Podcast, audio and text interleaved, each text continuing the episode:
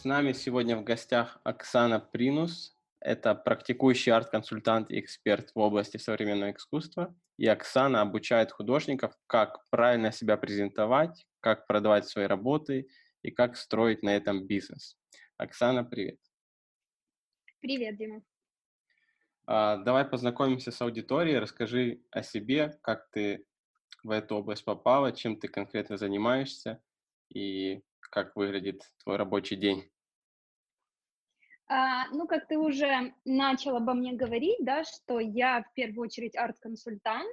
А профессия арт-консультанта на сегодня заключается в том, что а, он работает неким помощником для коллекционеров, которые приобретают предметы современного искусства для себя, кто-то приобретает это в корпоративную коллекцию, и как раз-таки арт-консультант помогает с подбором этих работ, и тем самым формирует это в некую такую единую коллекцию, да, которая будет в будущем представлять взгляды самого коллекционера.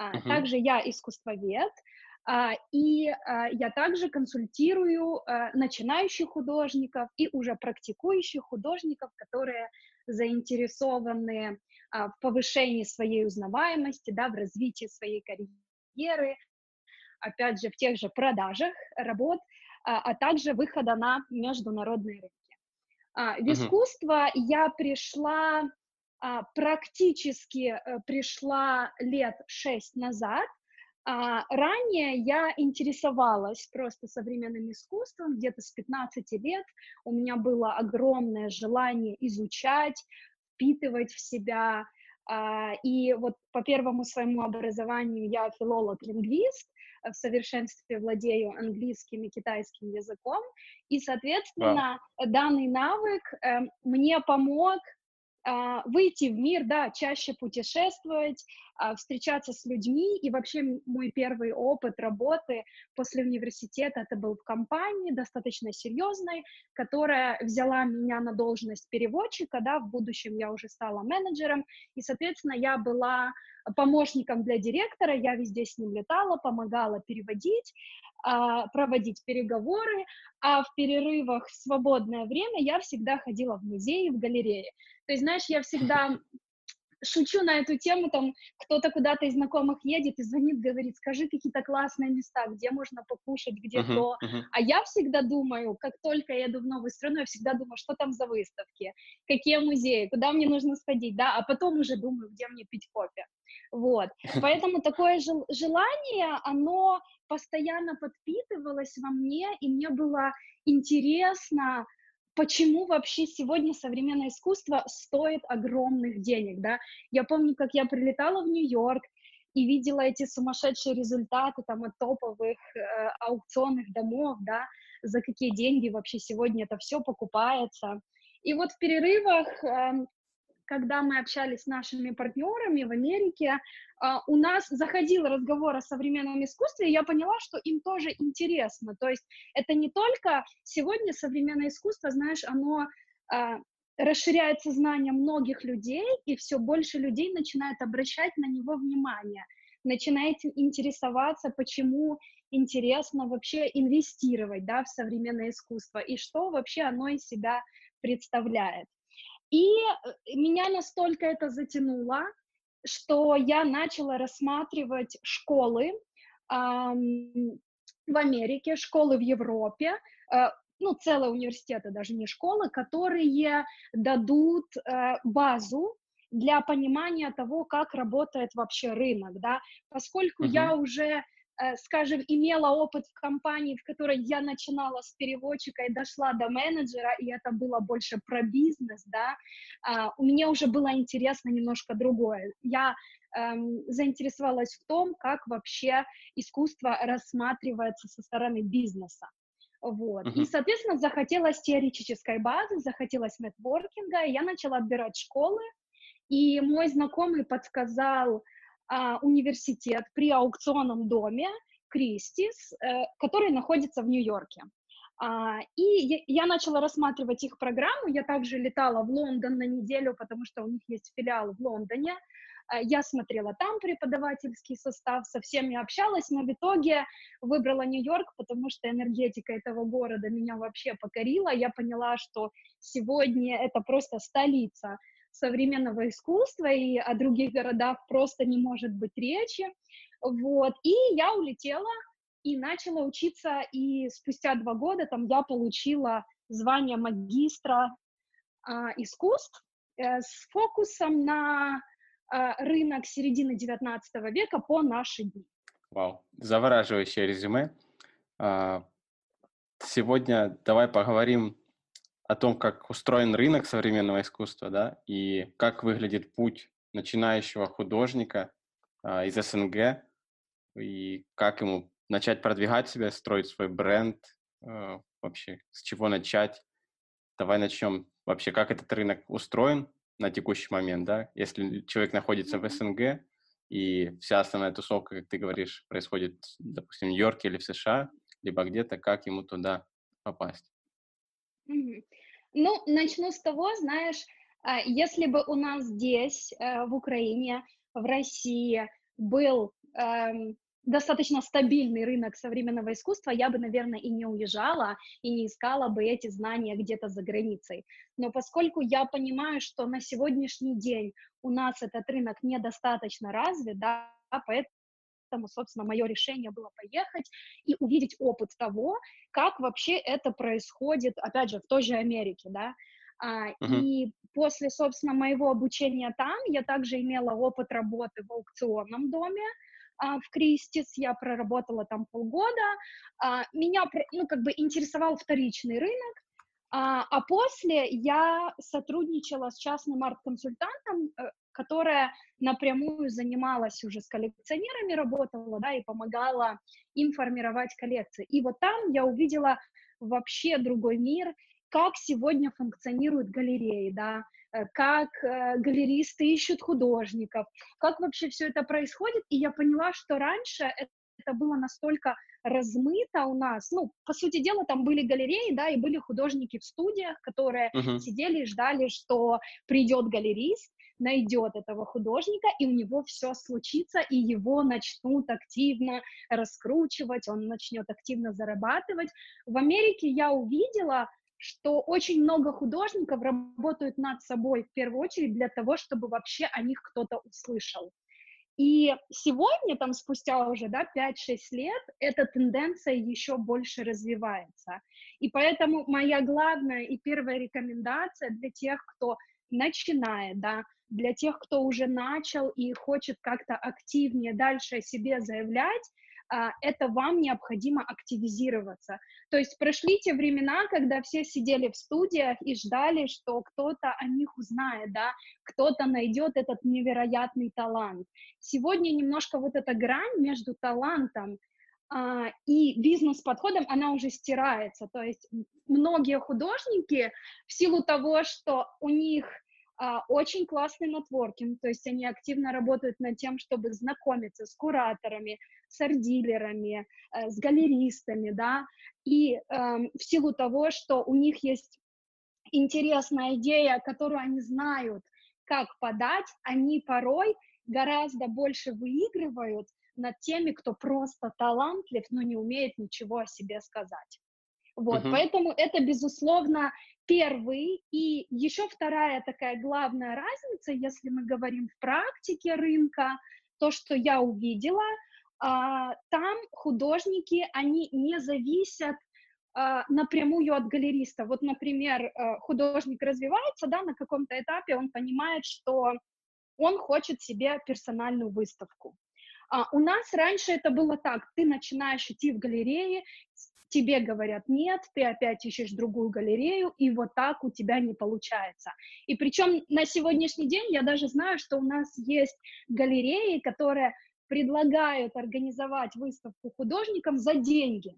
То есть эта практика в Америке никто даже такого не знает. То есть э, чисто здесь, э, ну, собственно, там э, существует немножко другая схема. Там либо ты сам организовываешь эту выставку, то есть ты можешь э, либо сам найти какое-то помещение, причем достаточно недорогое, то есть не обязательно, ну, если мы говорим в рамках Нью-Йорка, да, то, что я видела, это не обязательно на Манхэттене снять помещение uh-huh. и организовать там выставку, очень много в Бруклине есть свободных мест, где можно сделать абсолютно классного формата выставку, художники делают либо сами, либо они кооперируются.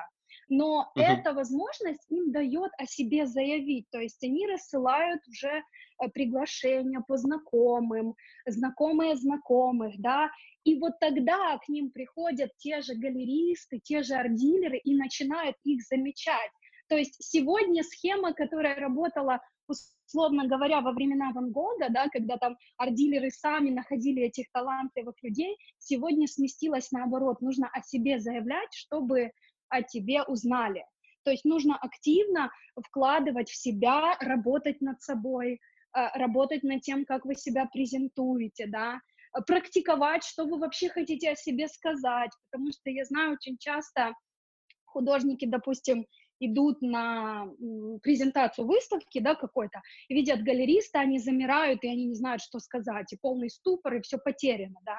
Ну, как бы нужно над собой работать и отрабатывать вот эти все моменты. Нужно сесть, mm-hmm. например, дома и, и э, банально там написать какую-то речь, да, на минуту, ну, потому что понятно, что на открытии там выставки галерист не будет с тобой стоять полчаса, у него как бы э, бизнес, в первую очередь, и у него цель представить нового художника, который у него в галерее, да, и максимально продать эти работы. Но вы можете uh-huh. договориться о том, что вы встретитесь позже, да, что вы обсудите потенциально, ну, то есть нужно двигаться и активизироваться, а не закрываться в себе и говорить, что я не могу, что у меня не получится, что я не знаю, как о себе рассказать. То есть нужно развивать вот эти основные навыки. Давай сделаем паузу, и э, я буду от себя, как от простого человека, который очень мало в этом разбирается, переспрашивать. Mm-hmm. То есть получается, если okay. я художник, у меня есть уже несколько работ, я не знаю, художники называют это коллекция или нет, но они, допустим, на одну тематику, mm-hmm. да, или у них есть общая идея. Вот, э, имея общую идею, я уже должен работать над первой, э, том, как я ее буду презентовать, и второе, над э, тем, как я соберу аудиторию, которым нужно презентовать. И эта аудитория, это больше да как мой нетворк, который я должен выполнить э, как можно больше там с галеристами и кого-то еще перечисляла. Давай разберем, кто такие галеристы и вот другие роли, которых ты называла. Э, смотри, да, для начала ты все правильно сказал.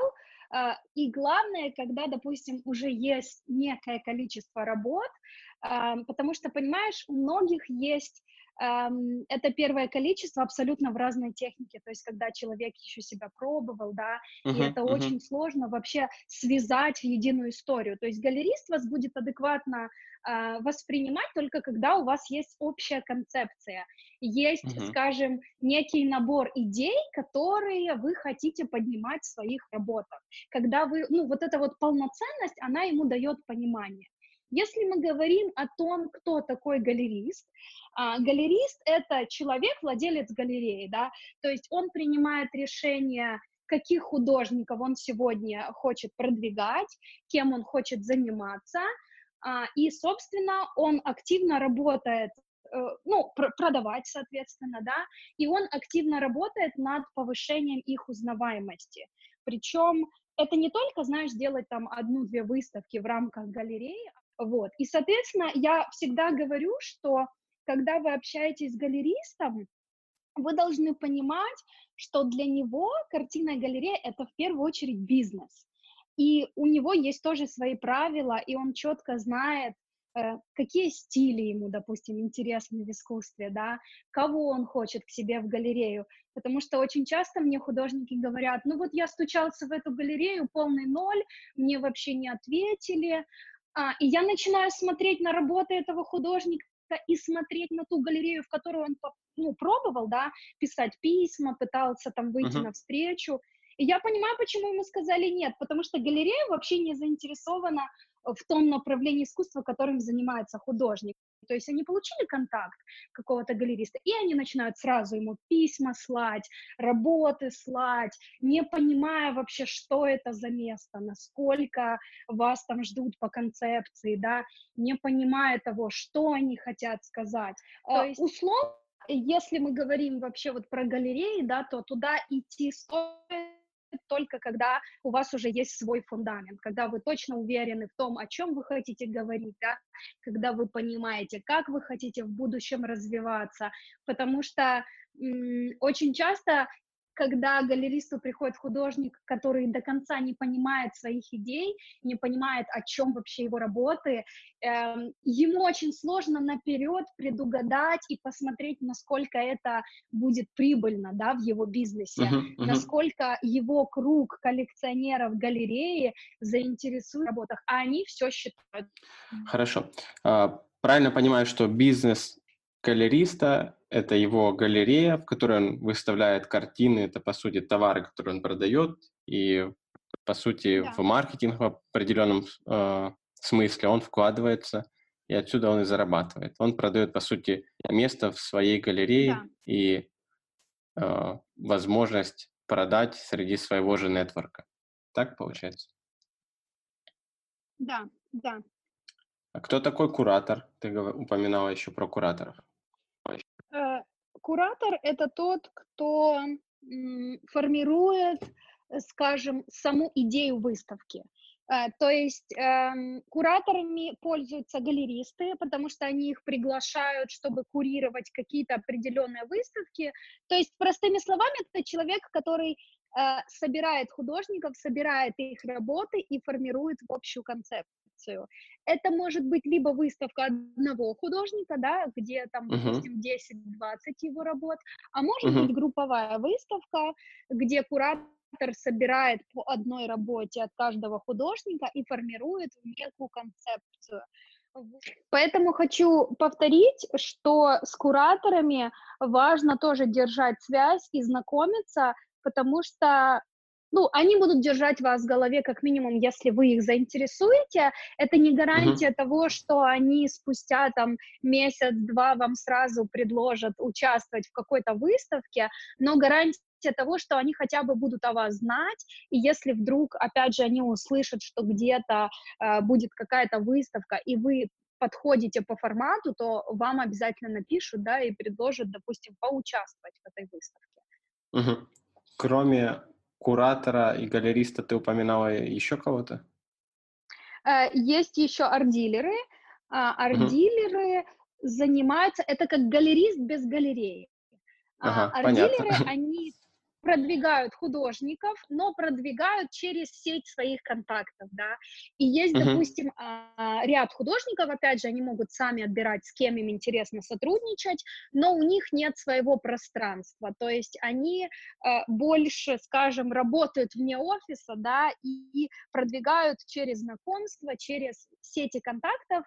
Э, есть такая практика, что, допустим, за границей много арт-дилеров, они знакомы с галеристами, и тогда это интересно, то есть они могут даже выходить на того же галериста, если есть потребность в организации выставки, да, там для художника, uh-huh, uh-huh. они могут обсуждать э, с, с галеристом возможность проведения э, этой выставки, и в будущем галерист также может потом э, условно также заниматься этим художником, и они тогда будут пополам там уже делить свою прибыль. Ну, то есть э, больше здесь заточено на то, что он продает работы через свои контакты. То есть он слышит, что кому-то что-то надо, да, и он делает этот поиск, uh-huh. и если у него есть данная работа, э, он ее продает и берет себе процент за свою работу.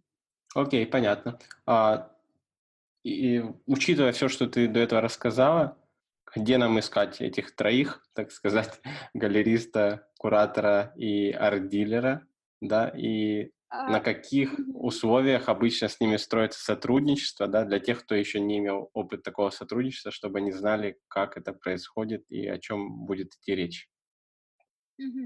А, смотри, где искать? А, в первую очередь там, где есть искусство.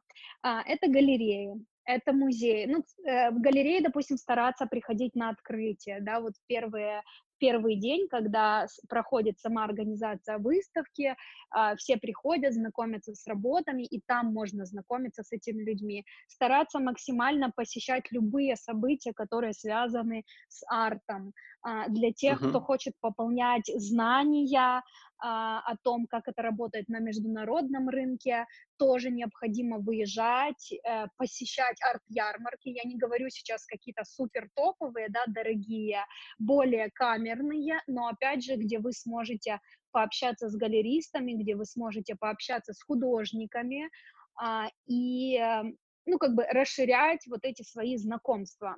Если uh-huh. мы говорим, а, вот тут, кстати, я вспомнила за международные рынки, и наперед хочу сказать одну рекомендацию, потому что очень много художников, допустим, в Украине, в России, да, они работают, и они сразу стремятся на международный рынок. Вот э, якобы, что там работы продаются подороже, там другая совершенно аудитория, да, Возможно, разово, допустим, э, через сайт вы сможете продать там свою работу, но если мы говорим о повышении вашей узнаваемости на этом рынке, да, о серьезной карьере, то, безусловно, э, международный рынок для вас тоже будет функционировать через галериста, который э, захочет с вами там работать, а для того, чтобы международные галеристы рассматривали а, вас для совместной работы нужно в первую очередь себя зарекомендовывать на локальном рынке. Поэтому uh-huh, для тех, uh-huh. у кого еще не было опыта работы на локальном рынке, не было выставок локальных, необходимо в первую очередь работать над этим, потому что все зарубежные галеристы смотрят на это. Они смотрят, допустим, украинский ты художник, а как о тебе знают в Украине. То есть для них это важно, что в первую очередь о художнике должны знать локально. Как это возможно оценить? Можно работать над его... Оценить в плане? Ну, вот, допустим, я художник, я провел э, несколько выставок, это где-то записано, но насколько я узнаваем, то есть на что будут смотреть эти зарубежные э, Они будут смотреть, э, они будут смотреть на информацию в интернете, ну, то есть банально, если были выставки, значит, была пресса, значит, были какие-то упоминания, да, они uh-huh, будут смотреть uh-huh. на это, они будут проверять те галереи, в которых у вас были выставки, насколько реально были эти выставки, вот, они также будут э, например, сегодня, поскольку Инстаграм, да, очень популярен, а, многие галеристы заходят на Инстаграм художника и смотрят там какую-то информацию, да, насколько активная у него аудитория, насколько аудитории нравится вообще то, что делает художник. И, кстати, сегодня это очень классный механизм, даже когда галеристы ищут какие-то новые таланты, да, они заходят на Инстаграм и видят э,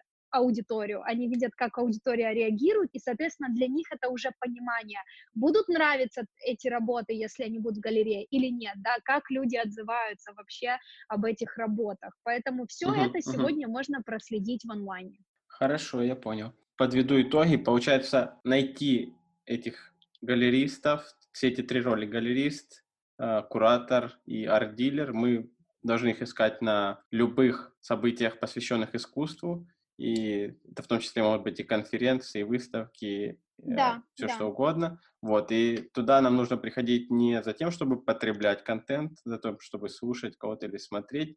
Мы должны туда приходить с конкретным планом, что мы должны а, познакомиться там с энным количеством людей, и мы ищем конкретно вот таких-то людей в свой нетворк, да, и с ними нужно завести знакомство и дальше продолжить свое общение.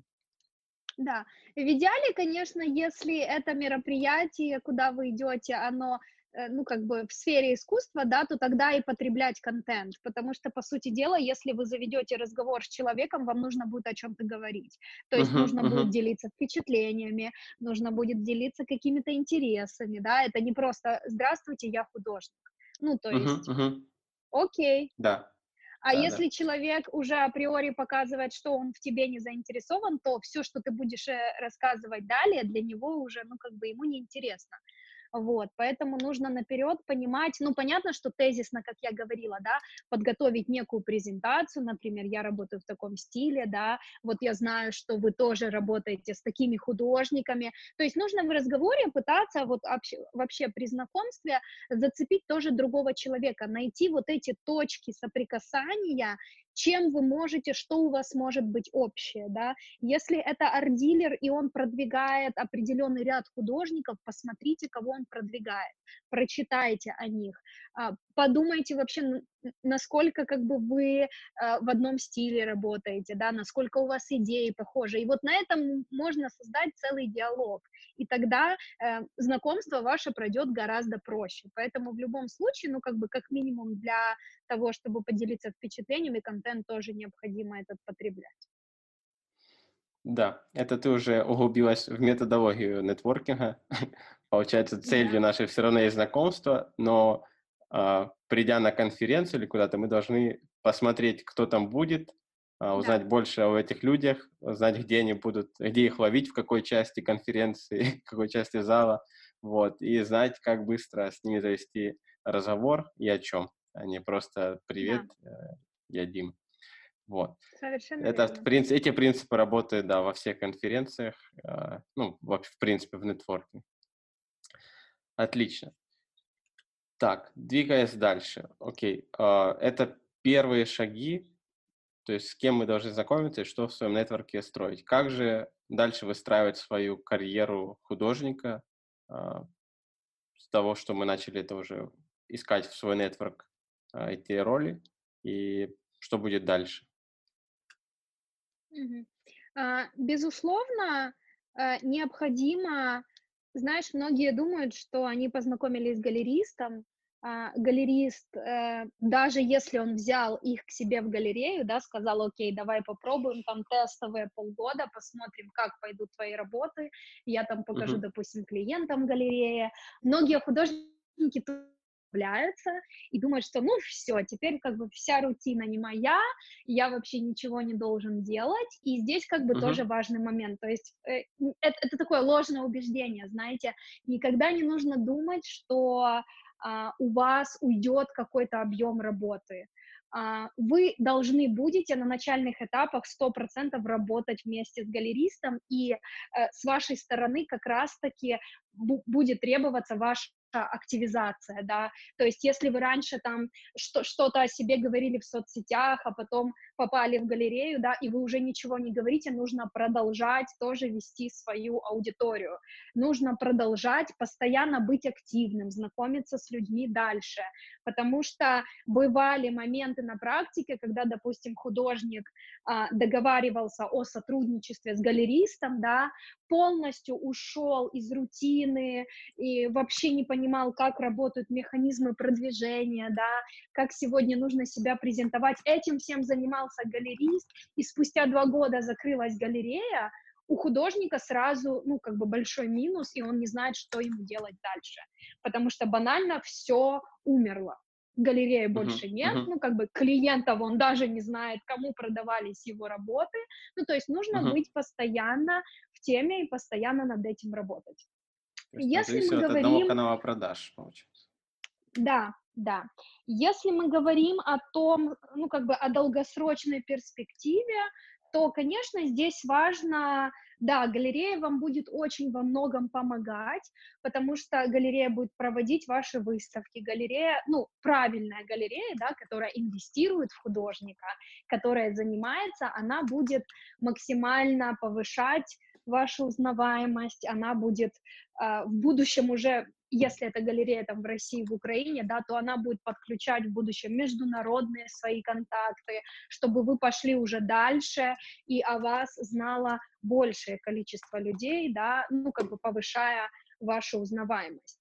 Но на самом деле эм, после галереи это будет немножко проще, потому что там, ну, если галерист грамотный, да, он понимает процессы, если он действительно хорошо продавал, и э, он понимает механизмы, он понимает, как э, он е- выезжает на арт-ярмарки, да, со своими художниками, то, безусловно, там уже он сам будет устанавливать правила, да, а вы там, грубо говоря, будете им соответствовать. Тут как бы больше нужно работать над собой тоже до, чтобы вас заметили. Вот тут, ну, как бы я бы не смотрела сильно, а что делать дальше, да, потому что в процессе галерист сам будет с вами выстраивать стратегию, и он расскажет, как он видит ваше продвижение. И здесь уже в дальнейшем пути от художника требуется трезвая оценка того, чего от него ожидают, да, и куда они вместе должны прийти. Угу. А, кстати, мы упустили, на каких условиях работают галеристы и на какой период а, времени минимальный а, планируется работа с ними? Угу. А, да, спасибо, хорошо, что ты вспомнил. А, галеристы и вот, опять же, арт-дилеры, да, а, условно говоря, если мы говорим об арт-дилерах, которые просто могут продать вашу работу, да, не занимаясь каким-то вашим продвижением, в среднем берут 30-50% от стоимости работы за свою услугу, за то, что они продали а, картину условно своему клиенту. То есть изначальную стоимость называет сам художник, например, 2000 долларов, да, и отсюда он уже забирает да. свою комиссию. Либо мы ему говорим, да. за сколько мы хотим продать, а он сверху добавляет сколько хочет. Нет, знаешь, чем чревата вот эта вторая механика, которую ага. ты обозначил? Да -да. Потому что тогда стирается вообще понимание арт-дилера и зачем он нужен. Потому что если клиенты будут звонить художнику, узнают его имя, выйдут на него напрямую и узнают, что работа стоит там в два раза дешевле, это вообще угу. очень неправильный ход, и это ну, ну, ну, как бы, знаешь, губится авторитет и арт-дилера, и художника, uh-huh. и на рынке вообще для художника должна быть одна цена. И я просто всегда это объясняю тем, что а, если вы продали сами, тогда классно, тогда эти деньги ваши, и вы себя наградили этим, да, что вы никому не отдаете комиссию, потому что вы сами э, постарались и продали свою работу. А если uh-huh. вы э, реализуете эту работу через арт-дилера, то не нужно еще сверху добавлять, а будьте добры просто компенсировать человека за помощь в реализации вашей работы. Но uh-huh, uh-huh. Э, цена должна быть на рынке одна. И то же самое, вот если мы будем говорить о галереях, да, цена тоже одна.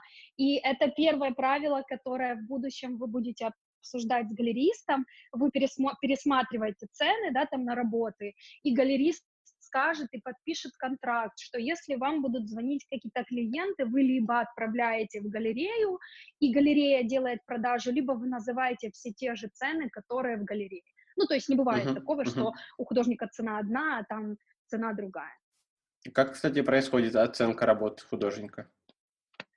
А, оценка работ художника происходит а, в несколько этапов. А, в первую очередь, ну, как бы у меня есть, знаешь, такая формула а, точная, по которой можно это все просчитать, но тоже нужно учитывать реалии рынка. Допустим, а, банально я всегда говорю обязательно просчитать себестоимость всего, что ушло на создание непосредственно самой работы. Вот. Э, дальше рекомендую добавлять часы, да, сколько времени у вас ушло на создание работы. Но тут такой, знаешь, тоже момент немножко трики. Тут кто-то может э, сидеть над работой 10 часов, да, а другой художник может эту же работу сделать за 2 часа, да. Поэтому, uh-huh, ну, как uh-huh. бы здесь тоже нужно будет, э, нужно быть адекватным и понимать, во сколько ты нормально оцениваешь эту работу, да, и плюс также нужно смотреть э, стоимости на рынке. Нужно сравнивать себя с другими художниками, смотреть, за сколько их работы выставлены, да, за сколько продаются их работы и понимать, эм, ну, насколько вы одинаковые, да, потому что, допустим, вот стиль может быть один, а, и по практике были художники, которые мне говорили, вот, допустим, я нашел художника, он работает в таком же стиле, но вот у него стоит работа тысячу долларов, значит, моя тоже должна стоить. А потом я uh-huh. смотрю, что у того художника, у которого тысяча, да, у него там уже и выставки были, и определенное достижение, а этот художник еще без выставок. Ну, то есть это тоже абсолютно разная грань, и оценивать тоже нужно свои достижения, да. В целом, эм, допустим, если вы пришли к одной некой стоимости, и на будущее вы хотите а, пересматривать свои цены, да, повышать, то всегда нужно понимать, что цены повышаются только если у вас были достижения. То есть если вы за год провели там одну-две выставки, да, ваша цена может повыситься в зависимости от того, какой выхлоп, да, получила выставка, что она вам дала, насколько профессионально эта выставка была проведена, вот. И вот из этих реалий пересматривать и можно потом там на 10% повышать свою работу в стоимости. А выставка имеет роль только, я не знаю, как обозначить это, как лидогенерация или еще что-то такого, чтобы показать людям, либо выставка имеет какой-то еще оттенок достижения, и для клиента, который купит картину, для него важно, чтобы эти картины были на выставках, и он от этого становится круче э, или да, что такое? Да, потому что когда э, коллекционер покупает работу себе в коллекцию, безусловно, uh-huh. я уже давно говорю, что одним визуальным ну, как бы визуальной составляющей работы, ты его уже не привлечешь. Сегодня те люди, которые инвестируют э, в предметы современного искусства там от 5000 долларов и выше, они uh-huh. просматривают историю художника, они просматривают его достижения. Понимаешь, может быть выставка, а может быть а, художник получил премию какую-то, он участвовал в конкурсе, да, он выиграл uh-huh. этот конкурс, или он получил какой-то грант, или он получил бесплатное а, обучение там в художественной резиденции, например, где-то за границей. То есть даже такие достижения, они влияют на повышение стоимости работ. И для коллекционера, конечно, важно будет всегда, насколько активен художник в этих своих достижениях, потому что он видит, что а, художник работоспособный, да, что он активно над собой работает, и а, так он может проследить и получить некую уверенность в художнике, что там через три года он не перестанет там заниматься, да, этим, а будет действительно продолжать свою карьеру, да, и активно развиваться. Получается, инвестируя в картину, по сути, коллекционер инвестирует не в саму картину, а в человека, благодаря тому, что он дальше будет развиваться и наращивать свой бренд, он верит в то, что и работа, которую он приобрел, будет э, расти в цене, правильно? Ну, на практике на самом деле так, а, потому что, ну вот, кстати, знаешь, что такой интересный момент? Мне, когда говорят а, клиенты, допустим, ну вот я бы хотел там в будущем монетизировать там эту работу, да, э, вот uh-huh. я сейчас в нее там инвестирую, там, грубо говоря, там 2000 долларов, да, и я в будущем хочу ее монетизировать, ожидаю, что вот а, она будет стоить дороже. у меня тогда вопрос, а почему вы не хотите, вот вы сумку покупаете за 2000 долларов, почему вы ее не хотите монетизировать? Вы же не монетизируете ее, да? Но почему-то к искусству э, у многих коллекционеров такие большие ожидания, знаешь, что вот они вкладывают во что-то, что должно им обязательно принести прибыль. Поэтому, ну, касательно моей личной практики, мы всегда это обсуждаем, и я всегда говорю, что может быть такой вариант, это непредсказуемо предсказуемо. Сегодня нет стопроцентной формулы, чтобы определить, этот художник завтра будет, условно говоря, там, Джеффом Кунсом, да, а, или каким-то другим великим, известным, продающимся художником, либо он будет никем. Ну, как бы действительно сложно сегодня так предугадать, поэтому многие должны смириться с мыслью, что, возможно, эта работа просто останется для них не как инвестиция, а как приятный бонус и как впечатление. Поэтому, когда человек покупает работу, он также э, хочет обращать внимание и на идеи, да, что художник хочет сказать, ну, потому что ему жить с этой работой потом, и неважно, там он ее продаст потом или не продаст, но эта работа останется там в его коллекции. Но я точно знаю, что вот на наших рынках, да, там Россия, Украина, все рассматривают современное искусство как инвестиция, то есть все ждут от него какой-то монетизации. И я знаю, что из-за этого нашим художникам очень сложно Uh, ну, продвигать, да, себя в некоторых моментах, им очень сложно себя, ну, как бы говорить о том, о чем они хотят говорить, показывать то, что они хотят показывать, да, потому что они начинают равняться на тенденции, которые там на международных рынках, да, потому что вот якобы, если они будут это делать, то у них это будет больше покупаться, и коллекционеры там будут больше на это обращать внимание. Хорошо, я понял, интересно. А, скажи, пожалуйста, знаешь, по поводу вот этого рынка современного искусства, СНГшного и зарубежного, если mm-hmm. сравнивать его с э, продажами в интернете, э, какие отличия ты бы назвала, вот, и по цене также в том числе меня интересует. И насколько я понимаю, отличие еще существует в том, что продавая в интернете, например, на том же Etsy, а, мы mm-hmm. больше завязаны на том, чтобы делать повторяемые работы. А про рынок искусства, который мы с тобой обсуждаем, там художники создают одну уникальную работу и больше ее не повторяют. Это правильно? Да, да, это абсолютно верно, и особенно а, это будет очень актуально для тех, кто захочет выходить на международный рынок, да.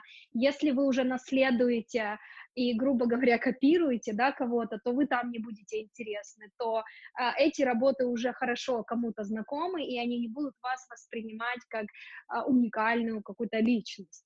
Если мы говорим про продажи в онлайне, а, безусловно, в Америке очень много людей покупают в онлайне, но а, также покупают в онлайне в России и в Украине, ну, потому что это э, то, где, в чем мы, условно, в какой сфере, да, мы сейчас развиваемся и растем, что действительно очень сильно влияет Инстаграм, очень сильно много создается в последнее время онлайн-платформ, да, э, которые стали таким неким эм, наследием того, что люди уже к онлайн-шопингу привыкли, да, соответственно, можно эту схему также применять на искусстве, и я также многим художникам говорю сегодня, что очень важно о себе заявлять в онлайне, очень важно иметь свой сайт, на котором они смогут также продавать свои работы независимо от э, онлайн-площадок, тех же Сачи, да, или Etsy,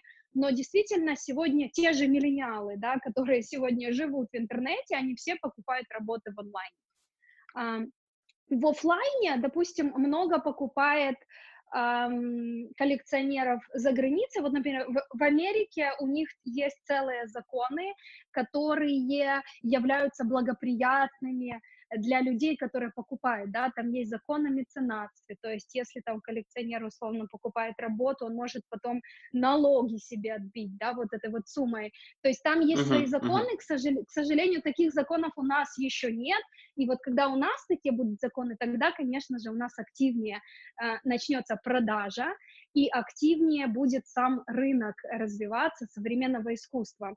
Поэтому сегодня это очень классный момент онлайна для художников, которые здесь и которые хотят а, о себе рассказывать, да, повышать свою узнаваемость, необходимо обязательно а, обучиться всем этим механикам, как работает тот же таргетинг, да, если это Инстаграм, да, а, как э, привлекать аудиторию, как о себе рассказывать. То есть сегодня это то, без чего многие художники в будущем не сдвинутся с места. То есть сегодня действительно очень важно развивать свой онлайн. И Etsy также это очень э, хорошая платформа, особенно для тех, кто начинает, да, для тех, кто себя ищет, для тех, у кого уже есть работы, есть некая там та же интерьерная живопись, да, я знаю, что очень хорошо ребята продают, продают в Австралию, продают в Америку, и люди действительно это покупают и оформляют дома, ну, как бы их это интересует. Поэтому, безусловно, нужно на эти платформы сегодня обращать внимание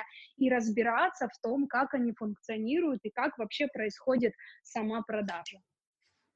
Угу. Я хочу добавить по поводу Etsy э, специфику продажи на Etsy включает в себя э, про повторяемость. Мы с тобой немного недопоняли друг друга. Я имею в виду то, что э, работу, которую я продаю, сам листинг, мой товар, если его купили, то я должен иметь возможность изготовить такую же картину заново.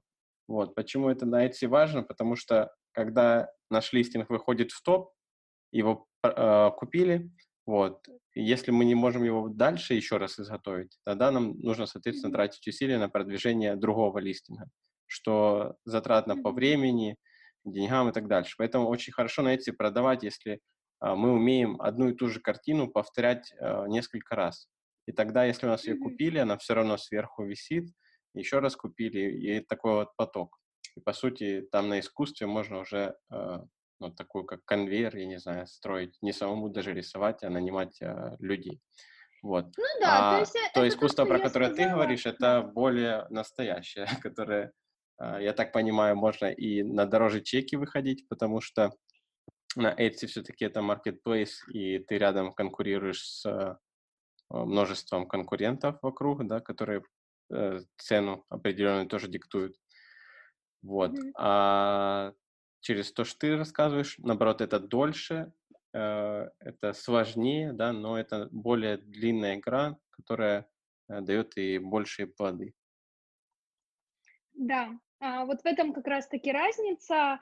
А, почему вот если мы говорим о живописи, да, я упомянула такое понятие, как интерьерная живопись, потому что Мгм. это, по сути дела, ты покупаешь визуально, да, у тебя там есть э, ст- стена свободная, да, и тебе нужно это чем-то за- заполнить, то на эти можно найти такую работу, которая просто, скажем, по цветовым сочетаниям, да, сойдется с владельцем, он приобретет, и она будет его радовать, да.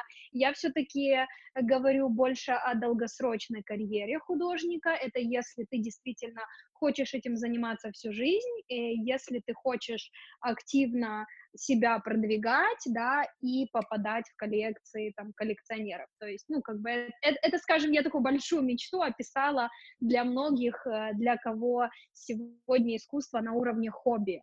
А Etsy классная платформа в том, что там можно а, продвигать не обязательно даже вот картины, да, а, хобби, вот очень много людей там рукоделие продвигают, да, вот какие-то такие um, handmade работы, то действительно, да, их тогда можно повторять, и, но это просто уже будет другое. Тогда вы привязаны к одной стоимости, и вы не можете расти. Мгм. ну, условно, если, скажем, только себестоимость на ваш продукт не поднялась, да, материалы сами, тогда, да, вы можете чуть-чуть там повысить цену, но вы тогда ограничиваетесь э, одним направлением.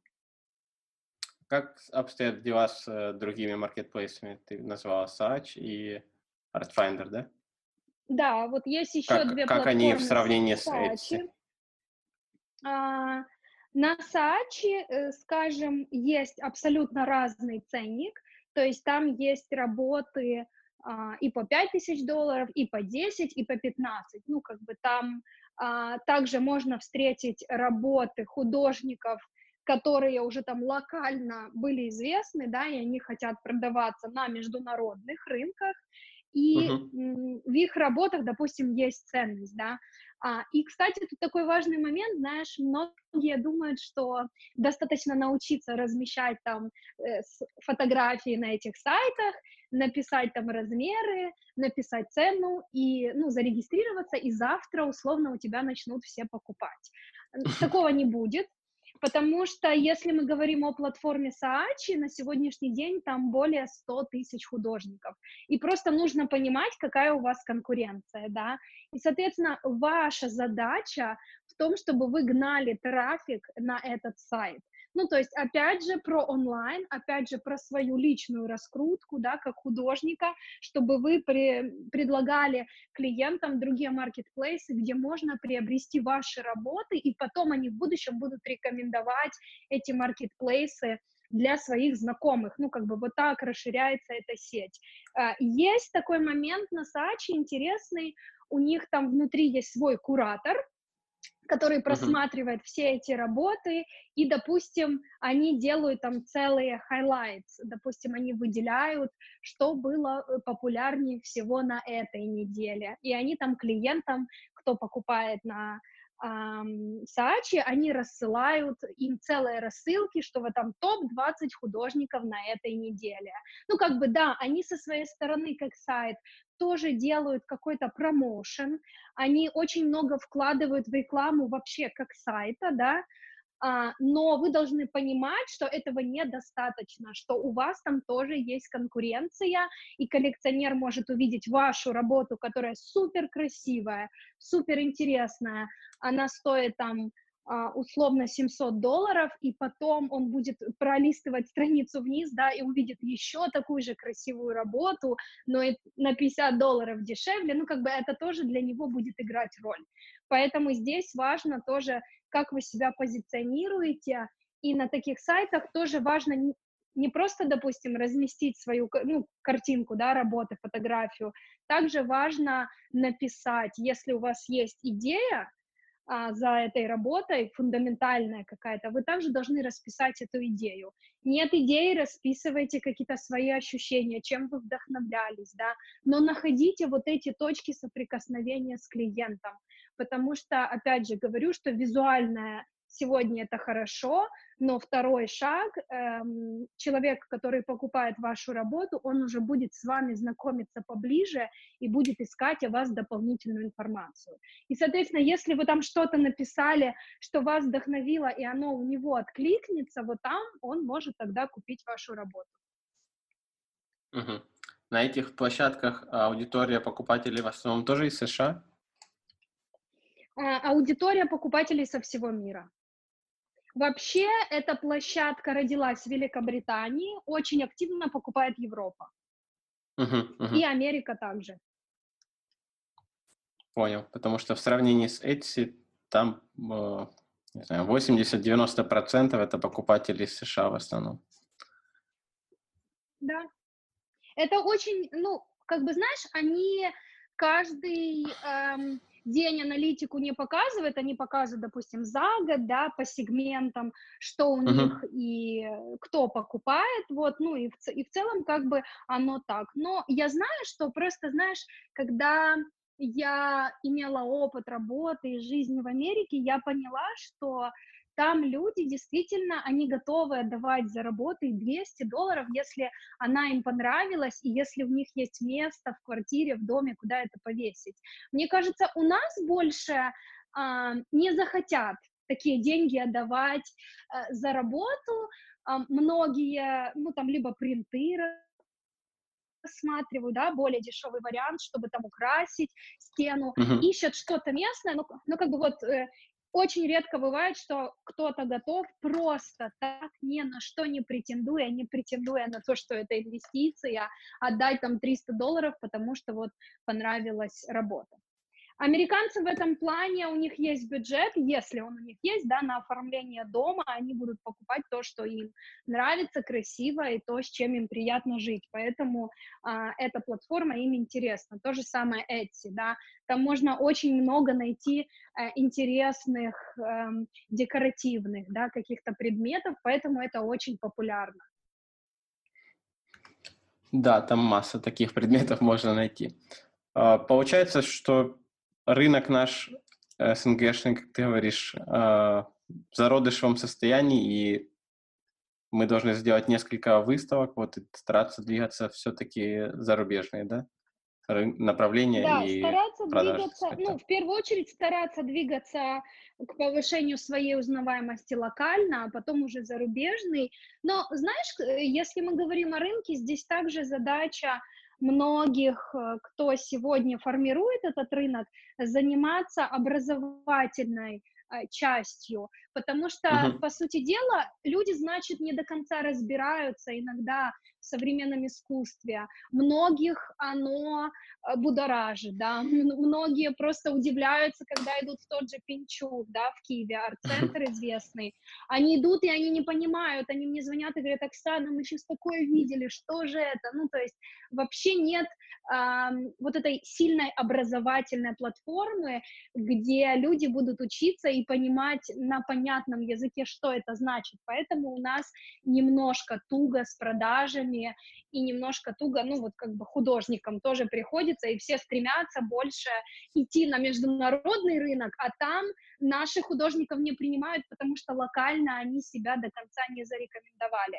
Поэтому э, в таком случае не нужно надеяться на кого-то, что вас увидит арт-дилер, да, или еще кто-то другой, прорабатывайте сами для себя стратегию. То есть опишите, что вы хотите, там, условно, через год, через два, через пять, хотя бы просто в целом. Понятно, что эта стратегия в процессе будет меняться, но если вам нужны выставки, да, понять для себя, для чего они нужны, где бы вы хотели их организовать, какой это формат выставки. Ну, то есть продумать просто в мелочах и понимать, как бы, куда двигаться. И главное, работать э, в онлайне. А у тебя есть э, какие-то реальные истории, чтобы ответить на вопрос, сколько реалистично э, времени займет на то, чтобы художник, который не имеет бренда и всего сопутствующего, да, множество клиентов, чтобы он мог зарабатывать э, в среднем, допустим, 3000 долларов в месяц. Я понимаю, что художники, э, у них нет обычно регулярных продаж, да, они скорее эту сумму за год будет и поделят на 12, да, как-то так. Вот. Mm-hmm. Но а, все-таки сколько смотри. времени это может занять? А, опять же, все зависит от мотивации и желания художника. Я не говорю, что за, за месяц можно сразу с нуля, да, условно, ты ничего, никто о тебе не знал, и ты за месяц, у тебя уже 3000, потом стабильно будет каждый месяц. Нет, так не будет, потому что какое-то время займет э, развитие, да, какое-то время займет освоение того же Инстаграм, да, э, понимание, как себя продвигать, да, какое-то время займет общение с представителями арт-рынка и вот это знакомство, поэтому все зависит от вас. В среднем, если сегодня уже этим заняться, то через год уже можно увидеть результат. Я не говорю, uh-huh. что через год у вас уже будет выставка, да, но если вы активно разберетесь сегодня в онлайне, через год реально выйти на, ну, хотя бы 2000 долларов. Uh-huh, uh-huh. Пусть это будет хотя бы ориентир для слушателей, чтобы понимать, какие да. реалистичные промежутки времени могут быть. Вот, может, кто-то уже бьется пять лет, и ему стоит переосмыслить ну, свое направление. Многие бьются пять лет, и я слышала такие истории, когда бьются пять лет. Э, и знаешь, здесь потому что не обрабатывают, почему они бьются пять лет. То есть они не понимают, не проводят э, работу над собой, да, не uh-huh. понимают, почему им отказали во многих местах. Они просто не анализируют, они просто продолжают дальше биться и не понимают, почему их не принимают в тех местах, куда они стучатся. А, многие не сверяют вообще, скажем, путь своего развития, да, условно обозначили какие-то цели, но они сидят, допустим, есть глобальная цель хочу там провести выставку, да, но не понимают, какие на, надо сделать мини-шаги, да, что нужно, что для этого вообще нужно двигаться, да, банально, и что-то делать, а не просто э, говорить, что я, например, хочу выставку. То есть к этому всему нужно идти а, и развиваться, и тогда у вас получится активно отрабатывать вот эту обратную связь. У меня, допустим, есть одна а, знакомая художница из России, она достаточно известная там, но есть вопрос, то есть она очень много делала работ на заказ, э, с известными бутиками сотрудничала, но, допустим, а, ее а, личные работы, да, некоторые, которые там у нее были, а, мы, я у нее спрашивала, говорю, вот что говорят люди, потому что она говорит, работы эти не покупают, то есть покупают то, что я делаю на заказ, да, но не покупают что-то мое личное. Я говорю, а почему не покупают? Она говорит, ну не знаю, приходят, посмотрели, говорят, что что-то неясно. Uh-huh. Ну, то есть в этом случае нужно разобраться, что неясно а, твоему зрителю, да, находить вот эти точки соприкосновения с твоим зрителем, потому что если зрителю будет все ясно, он гораздо проще будет принимать решение о покупке. Но в СНГ а, все равно в первую очередь люди смотрят на цену, да? А, включая этот фактор, да, поэтому в цене тоже угу. нужно быть реалистичным. Ну, то есть, э, пример просто приведу, да, если мы говорим реалистичные, нереалистичные цены. Вот, например, я захожу на сайт, вижу у художника работа стоит там 700 долларов, а, и я вижу, что я вообще ничего не знаю об этом художнике, никаком инфор- никакой информации о нем нет. В Инстаграме вообще очень сложно что-то о нем сказать, потому что 80% постов — это «я, мой ребенок, еда», что-то еще, но нет информации о нем как о художнике, да, нет информации о том, эм, ну, не размещает фотографии там своих работ, да, не размещает видеопроцесса, то есть не работает над этим профессионально, тогда я не куплю работу эту, и я понимаю, что это нереалистичная цена, потому что нет достижений. Угу. Интересно. Я почему-то всегда думал, что это вот увидел и купил, что настолько глубоко не купает. Но я в искусстве совершенно далекий от этого. Ну, э, тут, понимаешь, увидел, купил, это также может зависеть от уровня, например, а, образования этого человека в данной сфере. А вот, допустим, поскольку я видела слишком много, а, и если я увижу что-то уникальное чисто просто визуально, я могу за 5000 долларов купить эту работу. Mm-hmm. Если я вот прям увижу, если я знаю тенденции, если я активно там вовлечена в рынок, да, и я понимаю, что это какая-то классная, вообще невероятная работа, я могу за 5000 долларов купить, потому что для меня это ценно, потому что оно в меру моего опыта подтверждает в моих глазах, что это что-то уникальное. Вот. А кто-то может посмотреть и за 200 долларов не купить это, понимаешь? Вот, ну, как бы тут тоже разница, поэтому я и говорю, что когда вы выходите на более обширную аудиторию, нужно понимать вообще ожидания людей, да, от вас, и насколько они улавливают вообще вашу идею. Потому что Услышал. в той же интерьерной живописи, которой очень много на Etsy, там тоже есть разные вкусы. Ну, в первую очередь, понятно, там люди оценивают по визуальному. То есть кому-то нравится красный цвет, кому-то красный цвет не нравится, его эта работа не зацепит. Да, то есть там очень сложно понять, если человек пришел за какой-то идеей, ну, там в первую очередь рассматривают визуально. Но и цены, соответственно. Однозначно, однозначно, визуально. Онлайн мы можем конкурировать только э, фотографией, как мы встроили это в какой-то визуальный интерьер и ценой. Да.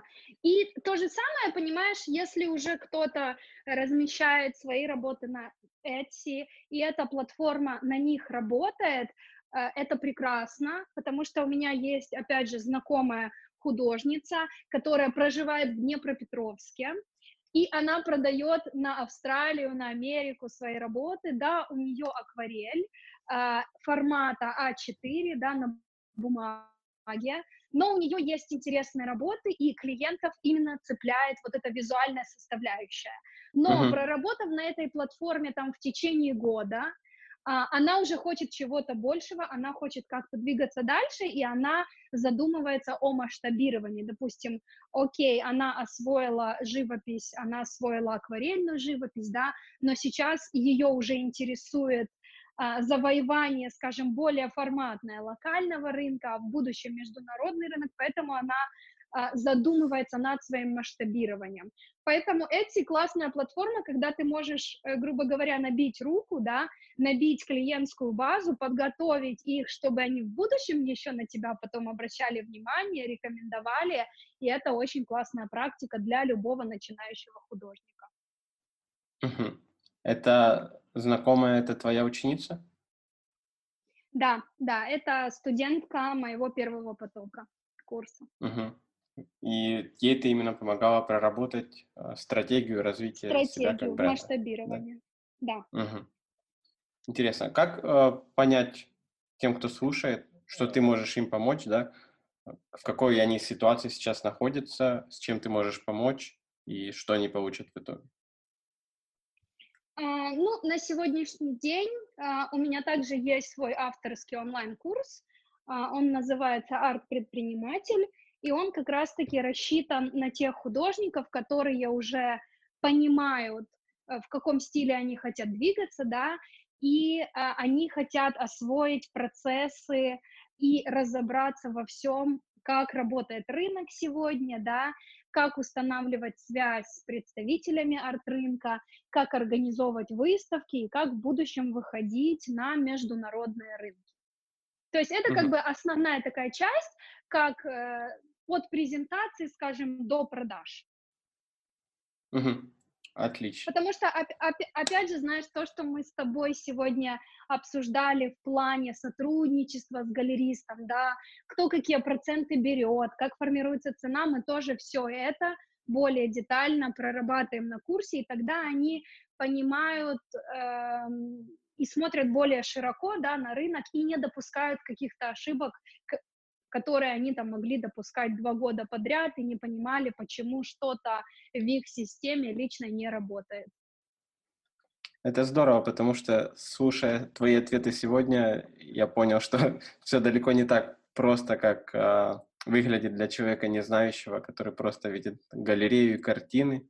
Э, а, все намного запутаннее, и этот путь, который нужно пройти начинающему художнику, он довольно непростой, если ты его не знаешь, куда идти, и что дальше за этим следует, и как это выстроить, все правильно.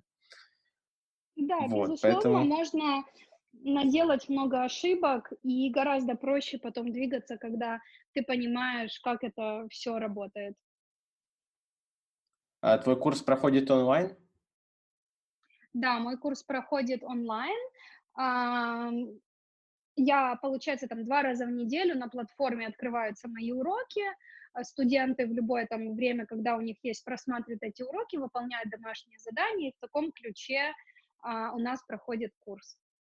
Угу. Там задания практические, вы шаг за шагом проходите, да, практические задания, да, задания практические, и в зависимости от э, тарифов разных которые у нас существуют на курсе, а, в некоторых тарифах есть моя личная поддержка, потому что я не набирала себе дополнительных кураторов в онлайн-школу, то есть я беру меньшее количество людей, но я лично там, где есть моя обратная связь, проверяю домашние задания и прорабатываю с ними вопросы, их личные, да, касательно а, будущей карьеры.